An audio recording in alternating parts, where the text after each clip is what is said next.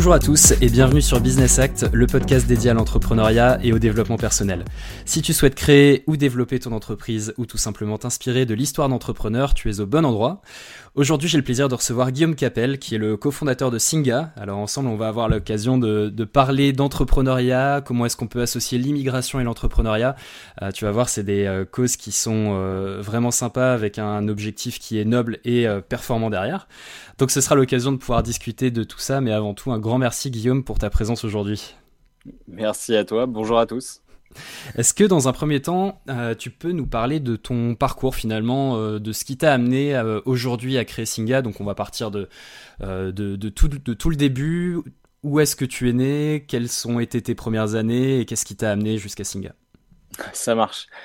Euh, donc euh, Guillaume Capel, euh, j'ai 34 ans, je suis né à Paris et j'ai grandi en Bretagne, j'ai grandi à Rennes.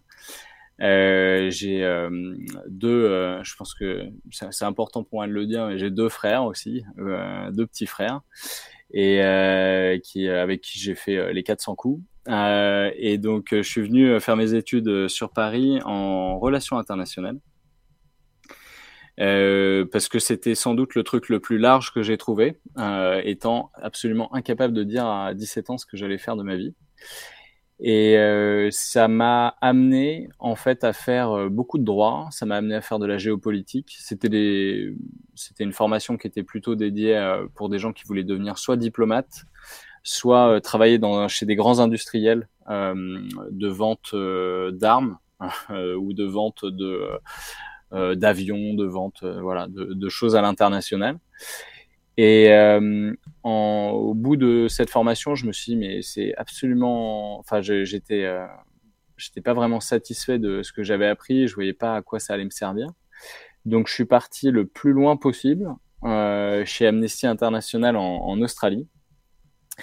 Euh, donc là, j'étais principalement barman pour pouvoir payer mon loyer. Et euh, chez Amnesty, je me suis retrouvé par hasard dans une équipe qui faisait de l'assistance juridique aux demandeurs d'asile et aux réfugiés. Et euh, j'étais, euh, voilà, je connaissais absolument pas, euh, franchement, la situation des réfugiés à ce moment-là. mais je me suis retrouvé en face de plein de gens qui avaient des histoires extraordinaires et que j'avais envie d'écouter toute la journée et surtout en face de pas mal de personnes qui avaient des projets. Mais des projets euh, entrepreneuriaux, mais balèzes, pas des, hum, pas simplement en fait euh, un projet euh, de, de entreprise, mais parfois il y a des gens qui voulaient créer un studio de cinéma, des gens qui voulaient monter une ébéniste, une alors ébéniste oui, mais une distillerie surtout à ça que je pensais, vente d'alcool, etc. Et donc du coup, j'apprenais plein de choses en fait en, en permanence. Et j'ai eu l'impression d'être tombé sur un trésor, en fait, franchement. Euh, sauf que aucun, en fait, de ces entrepreneurs euh, la possibilité de lancer les projets. Ils rencontraient un nombre d'obstacles administratifs, culturels euh, assez ahurissants. Et euh, donc, du coup, quand je suis rentré en France, je me suis dit, bah, ça j'ai trouvé ce que je vais faire. Je vais me mettre à accompagner des entrepreneurs réfugiés parce que sans doute parmi eux, euh, en fait, il y a des innovateurs incroyables qui vont euh, pouvoir changer la donne euh, sur la santé, l'éducation, sur les studios de cinéma, les médias, que sais-je. Et donc du coup, j'étais j'étais dans cette logique de d'aller à la recherche en fait de d'entrepreneurs qui allaient voilà, qui allaient changer la donne. Et je me disais, je suis sur un marché que absolument personne d'autre en fait ne maîtrise parce que à chaque fois que qu'on parlait aux gens de réfugiés, en fait, la première question c'est comment on peut les aider. Moi, je disais, ben en fait, euh, non, c'est eux qui vont créer des emplois, c'est eux qui vont euh, créer des innovations, c'est eux qui vont, voilà. Donc, c'est plutôt euh, comment ils peuvent vous aider à régler les problèmes locaux. Et, et, donc, voilà, cette pirouette, je dirais, a été fondatrice en fait aussi pour Singa et lancement de cette organisation. Et euh, on est on est parti de ça pour un peu révolutionner aussi notre secteur, mhm. parce que euh, depuis l'entrepreneuriat, on s'est mis aussi à à faire des innovations euh, voilà, maison sur le logement. On a on, on, a changé aussi la donne dans les entreprises. Je suis sûr qu'on va en reparler hein, ouais. après. Donc le grand écart total déjà avec Amnesty, où pour le coup, tu as peut-être le droit qui est en commun à l'époque. Le grand coup de cœur où tu te dis effectivement là j'ai trouvé quelque chose qui me correspond et donc autant aller creuser. Quand tu reviens en France, quelle est la quelle est la difficulté majeure? Parce que tu, quand tu étais à l'étranger, effectivement, tu étais en contact de ces personnes-là. Comment est-ce que tu as fait en France pour trouver des porteurs de projets? Est-ce que tu les trouves facilement, finalement, toutes ces personnes-là? Non, on n'a pas trouvé facilement les, les entrepreneurs. Euh, en fait, c'est pour ça qu'on s'est mis à faire énormément aussi d'événementiels. On a, on a lancer des communautés euh, de foot, des communautés de, de théâtre, etc. Et, euh, et ça, ça a permis de, en fait, de rencontrer des milliers de personnes et euh, assez rapidement. Et ça, ça aussi, c'est un truc qui nous a démarqué, je dirais, dans, dans le secteur, c'est qu'on était des digital natives. Et donc, pour nous, utiliser le réseau social qui, à l'époque, aujourd'hui, ça paraît tellement désuet, mais il y a, il y a 11 ans, Facebook, quand tu maîtrisais, c'est voilà, tu avais un avantage euh, compétitif. Et, euh, et donc euh, on s'est mis à, voilà à mobiliser en fait des communautés sur Facebook. Et ça nous a ça nous permettait en fait alors qu'on était un mini pouce, on n'avait pas de budget, on était deux, deux fondateurs au démarrage et des amis qui venaient nous aider. On arrivait à bouger des milliers de gens chaque année et euh, parmi en fait euh, ces gens qui venaient au foot, au théâtre, etc. En fait, on repérait des entrepreneurs. Okay. Et euh, la première promo qu'on ait faite, il y avait cinq entrepreneurs dedans. C'était vraiment minuscule. C'était notre pilote. Et ce qu'on a fait, honnêtement, on peut pas appeler ça un incubateur. Ce qu'on a fait, c'est que à chaque fois que les personnes nous disaient, moi, j'aimerais bien lancer, me lancer dans tel domaine, on cherchait sur notre réseau qui, euh, sur LinkedIn ou sur Facebook, travaille dans ce secteur ou connaît quelqu'un qui travaille dans ce secteur. Donc mise en relation surtout. Ouais, notre métier c'était la mise en relation. Et euh, en fait, ça a marché, du, ça, ça a hyper bien marché parce que à la fois, euh, ça a permis à nos porteurs de projets d'avancer beaucoup plus vite que d'autres euh, qui étaient dans la même situation, grâce à leur, grâce au réseau, au capital social et culturel qu'ils accumulaient. Mais aussi en face, c'était beaucoup plus facile de mobiliser des Français sur venez accompagner en fait euh, quelqu'un qui a un projet euh, dans la restauration ou quelqu'un qui a un projet dans l'éducation que de leur dire venez à une conférence sur euh, la Convention de Genève de 51 et le protocole de 67, on va vous expliquer ce que c'est qu'un réfugié statutaire. Et, et, donc voilà, dans, un cas, tu as, une dizaine de personnes qui se battent pour rencontrer ton entrepreneur, et dans l'autre cas, bah, il y a les dix mêmes personnes qui viennent partout en France pour la même conférence. Ouais. Et du coup, euh, quand tu parles d'incubateur, alors je comprends que c'était le mode proto au début, tu as beaucoup d'incubateurs qui sont gratuits. Euh, bon, je pense à d'autres modèles qui existent, par exemple pour Polytechnique, où ils prennent un pourcentage euh, en fonction du, capital lors de l'LV ou des choses comme ça. Est-ce que à l'époque, tu avais déjà un modèle économique en place? Non, je, je, crois que c'est Fred Bardot qui parle d'économie sociale et suicidaire. c'est exactement comme ça qu'on est, on est parti. Nous, on avait un un projet d'impact, euh, mais on n'avait pas de modèle économique et on a été en, en quête de ce modèle et je pense qu'on est toujours en quête de ce modèle aujourd'hui. Euh, et donc du coup, on a euh, pris l'argent où on le trouvait. Et euh, au démarrage, on l'a trouvé dans des prix, euh, et enfin les prix et récompenses, etc. Euh, de jeunes entrepreneurs. On l'a trouvé aussi dans l'événementiel. Mhm. On a été euh, les premiers à organiser des hackathons euh, sur ce sujet-là en France, des game jams aussi sur tout ce qui est jeux vidéo. Et donc du coup, euh, il y avait des sponsors qui étaient hyper intéressés à être présents, visibles dans ce type d'événement. On a et puis après, on a été le prendre en fait là où il est sur ces sujets-là. Donc quand tu travailles sur l'inclusion des, nouveaux arrivants, des réfugiés, des migrants, bah, tu as un certain nombre d'acteurs publics qui financent. Euh, que ce soit des ministères, des mairies, des collectivités territoriales, euh, où euh, un certain nombre de financeurs privés, des fondations, des philanthropes. Et donc du coup, au départ, on a construit aussi un modèle qui était le modèle d'une association, en fait. Hmm. On est, on était, c'était pas le modèle d'une d'une société qui vendait des, des services, c'était le modèle d'une asso. Et, euh, et c'est au fil des années, en fait, qu'on a aussi développé de, euh, de nouvelles formes de, de revenus. Euh, donc de la vente de formation, de la vente de conseils, à des grandes entreprises principalement.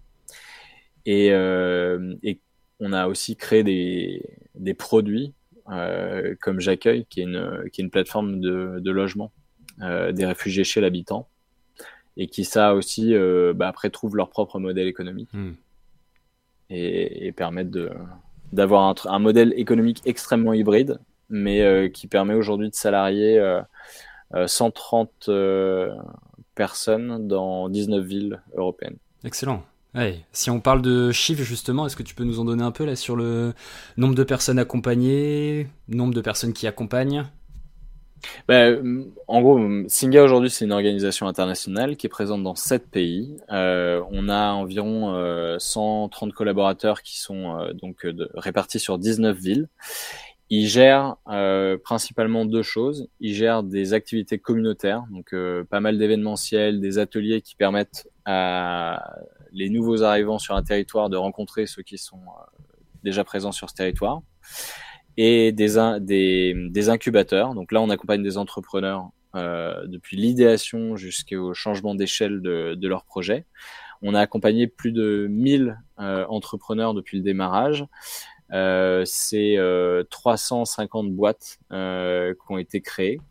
Juste l'année dernière, on a accompagné 420, je crois, entrepreneurs. Donc on est en train de, monter chaque année le nombre d'entreprises qu'on est capable d'accompagner augmente. On a euh, environ une quinzaine de, programmes qui, tournent euh, en même temps et en permanence euh, pour accompagner des, entrepreneurs. Voilà, et l'année dernière, c'est plus de 7000 personnes qui ont participé aux événements, tout ce qui est euh, communautaire. Euh, et euh, c'est un budget qui va avoisiner les 6 millions d'euros de chiffre d'affaires en, en, global hyper intéressant. Pour le coup, euh, oui, de ce que je comprends, la, vraie clé du succès, ça a été le, le mode un petit peu embryonnaire où tu commences vraiment euh, au local, le plus proche possible, et puis après, progressivement, tu développes ça dans certaines villes, toujours avec le même modèle au début, et après, tu peux développer d'autres activités. C'est un peu comme ça que ça s'est fait finalement. Ouais, mais alors euh, local et en même temps, donc Nathanael Moll avec qui j'ai créé ça revient du Maroc. Moi, je reviens d'Australie. Et quand on démarre nos activités, on est souvent à Rabat et à Paris. Donc euh, local, mais en même temps quand même toujours avec cette dimension globale et internationale. Et je pense que ça, ça a été un peu notre marque de, de fabrique. Hmm. On a, euh, on avait quand même une puissance de frappe assez internationale qui était, qui était folle. Euh, notre blog, euh, qui est un vieux truc WordPress euh, au démarrage, au bout d'un an, il était lu dans 160 pays. Ouais. Et donc ça, voilà, ça te dit aussi notre notre capacité à amener des gens vraiment de, de pays très différents à, à, travailler ensemble. Et ça, je pense que ça a été notre grande force. Après, ce qui nous a vraiment distingué, c'est euh, notre capacité à relier en fait des industries qui paraissent totalement éloignées les unes des autres. Et c'est d'ailleurs ça qui a intrigué énormément de personnes en fait autour de nous, c'est qu'on a dit, pour nous, l'entrepreneuriat et euh, l'inclusion des, des réfugiés, c'est exactement la même chose. Et euh, donc du coup, alors que d'habitude c'était des boîtes, en fait, tu as l'aide humanitaire et le social, et de l'autre côté, tu as l'entrepreneuriat et, et euh, l'investissement ou je sais pas quoi. Nous on a dit non non c'est le même truc. D'ailleurs on va créer des ponts, euh, on va créer des ponts. Et donc ça ça nous a ouvert beaucoup de portes. Hmm. Ça nous a ouvert des portes euh, dans lesquelles on n'aurait jamais pensé euh, aller, euh, que ce soit le Medef, l'Élysée, le la Fondation Obama, les tous les accélérateurs, les incubateurs aussi de la place étaient tellement curieux de comprendre ce qu'on faisait qu'on avait des rendez-vous assez simplement. Et donc moi, je pense que hum, aussi de, enfin voilà, une des raisons de notre succès, ça a été euh, qu'on a essayé de relier des mondes qui jusque-là n'avaient pas de n'avaient pas de parcelle euh, mmh. entre les deux. Ouais. Et une chose à préciser aussi, c'est que pour le coup, c'est pas uniquement des immigrés. Je pense que tu as aussi des locaux qui créent des entreprises, mais sur des sujets qui peuvent être utiles, c'est ça? Ouais, exactement. Bah, exactement. Et ça, c'est aussi une, c'était une des autres particularités, c'est que hum, quand on parlait de migration, en fait, à chaque fois, tu euh, étais dans une relation euh, verticale de euh, professionnels qui aident des victimes, de bénévoles qui aident des bénéficiaires, et tu n'avais aucune mobilisation de la population locale. Mais la migration, en fait, elle a, évidemment, elle change la vie des gens qui migrent, mais elle change aussi la vie des gens qui sont là. Et donc, du coup, nous, notre, un de nos grands trucs, ça a été d'impliquer dès le départ, en fait, les citoyens locaux. Et on s'est rendu compte qu'il y en avait énormément qui portaient aussi des projets. En fait, euh, ils avaient euh, des idées pour une meilleure inclusion, un meilleur accès au logement, un meilleur accès à l'emploi, un meilleur accès euh, à l'éducation des, des, populations qui arrivaient.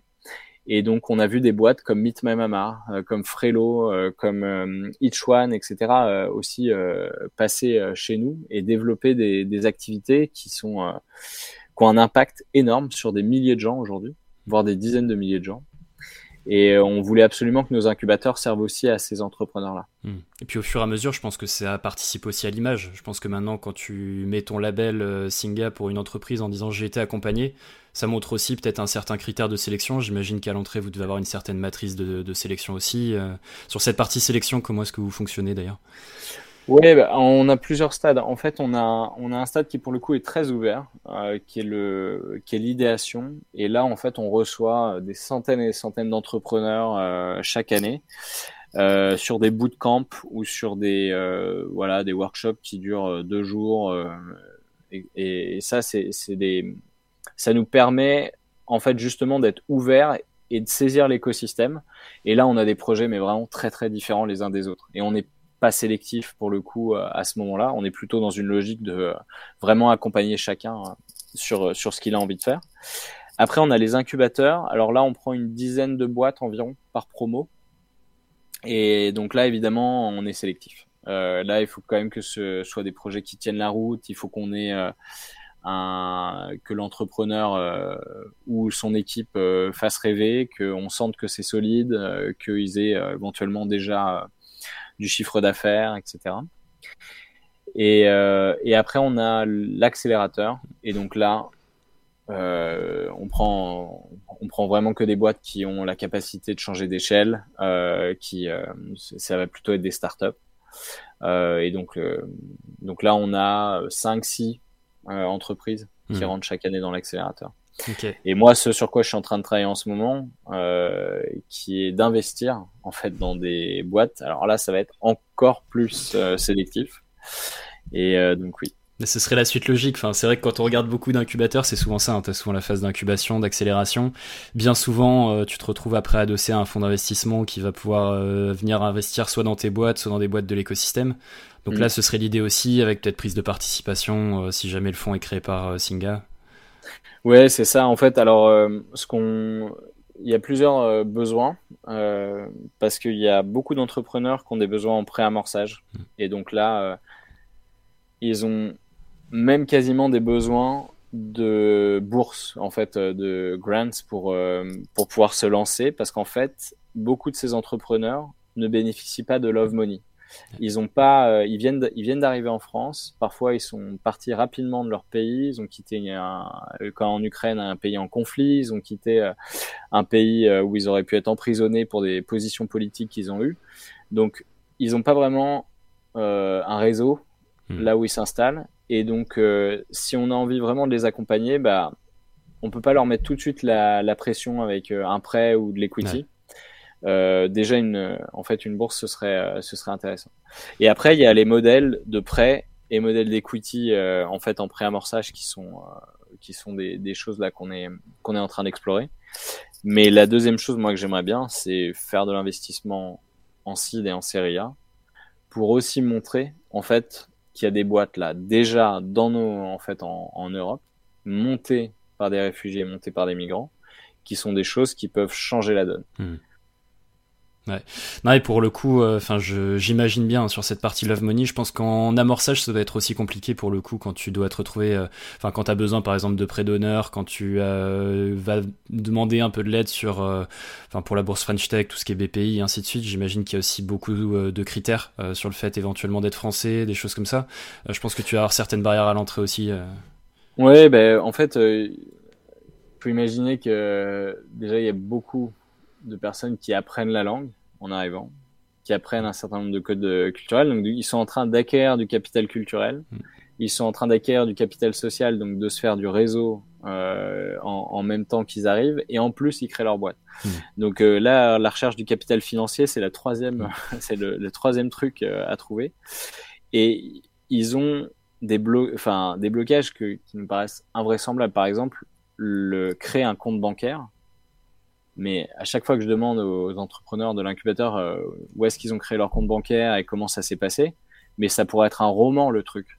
C'est, c'est une blague à quel point en fait ils ont eu des, des problématiques, ne serait-ce que pour euh, pour créer un compte. Mmh. Euh, et, et, quand ils arrivent parfois à créer ce compte, euh, c'est un compte sans carte bancaire ou c'est un compte où il mmh. faut venir retirer de l'argent sur place. Et là tu te dis mais comment tu peux créer ta boîte dans des conditions pareilles? C'est clair. Et donc Là, euh, rajouter la partie prêt ou investissement, c'est sûr que c'est, t'auras encore plus de biais cognitifs, euh, t'auras, t'auras encore plus de difficultés à accéder à ce stade.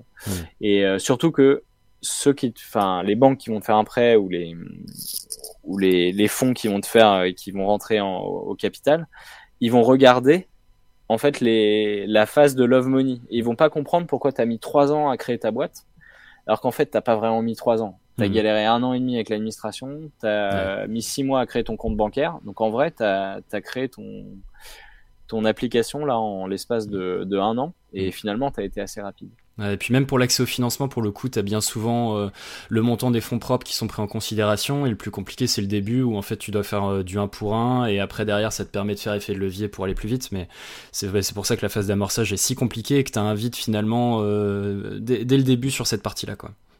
Ouais. et surtout pour les projets, euh, surtout pour les projets les plus ambitieux. Moi, ce que j'ai trouvé quand même aussi euh, dans, parce qu'il faut se représenter que les migrants sont extrêmement entreprenants. Aujourd'hui, en, en, fait, euh, en Europe, les, les, migrants ont une plus, plus, grosse proportion que les natifs à créer des entreprises. Mmh. Parfois parce qu'ils sont obligés, ils se, ils se retrouvent dans, dans, cette situation, mais aussi parce que, en fait, ça fait partie de leur vocation et, et qu'il y, y, a énormément de migrants qui entreprennent. Et, euh, et malgré en fait, euh, malgré ça, on a beaucoup moins de migrants qui sont financés. Ils accèdent beaucoup plus difficilement aux prêts. Par exemple, euh, en France, 28% des étrangers accèdent à des prêts contre 37% des Français. T'as as, as, vraiment un différentiel quasiment systématique. Et c'est dommage parce que euh, beaucoup de ces entrepreneurs sont aussi de grands innovateurs. Et euh, c'est eux qui déposent, euh, par exemple en Allemagne, plus de 20% des brevets. Euh, c'est eux qui vont aussi avoir un impact en fait sur l'économie de demain. Et euh, donc du coup, si on était plus capable en fait de les soutenir et de les accompagner, bah, ça signifierait plus d'innovation dans nos pays, ça signifierait plus d'emplois, ça signifierait plus de mm. voilà plus d'impact en fait positif dans l'économie. Et euh, voilà, moi, c'est aussi ça que je veux euh, réussir à, à changer dans, dans, les années qui viennent. Hmm. On va passer à quelques petites questions flash.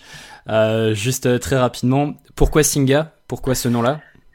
Parce qu'on voulait que ce soit court, facile euh, pour tout le monde de le partager quand tu, tu parles d'Ari persan, arabe, et que voilà, on voyait que des noms à rallonge.